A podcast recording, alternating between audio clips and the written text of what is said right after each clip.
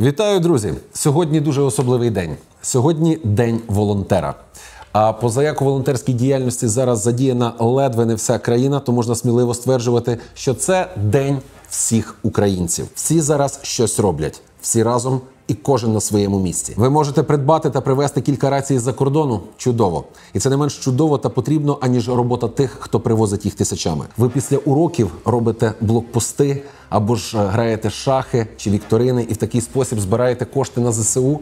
Ви великі молодці. Ви забезпечуєте тепловізором або турнікетами підрозділ, у якому служать ваші друзі та знайомі. Ви круті. Ви донатите великим фондам чи приватним волонтерським ініціативам.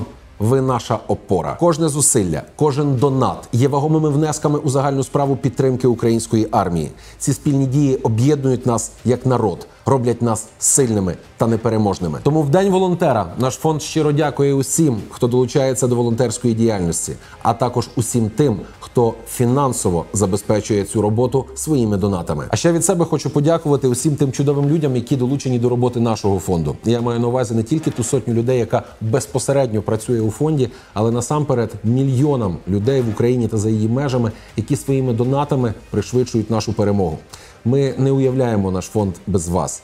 І власне ви теж волонтери, і сьогодні теж ваш день. У цей день я хочу подякувати усім, усім тим, кому не байдуже, усім тим, хто працює на зміцнення українського війська. Не зупиняйтеся, робіть те, що робите, робіть все, що можливо, і навіть те, що неможливо. Разом до перемоги з Днем волонтера.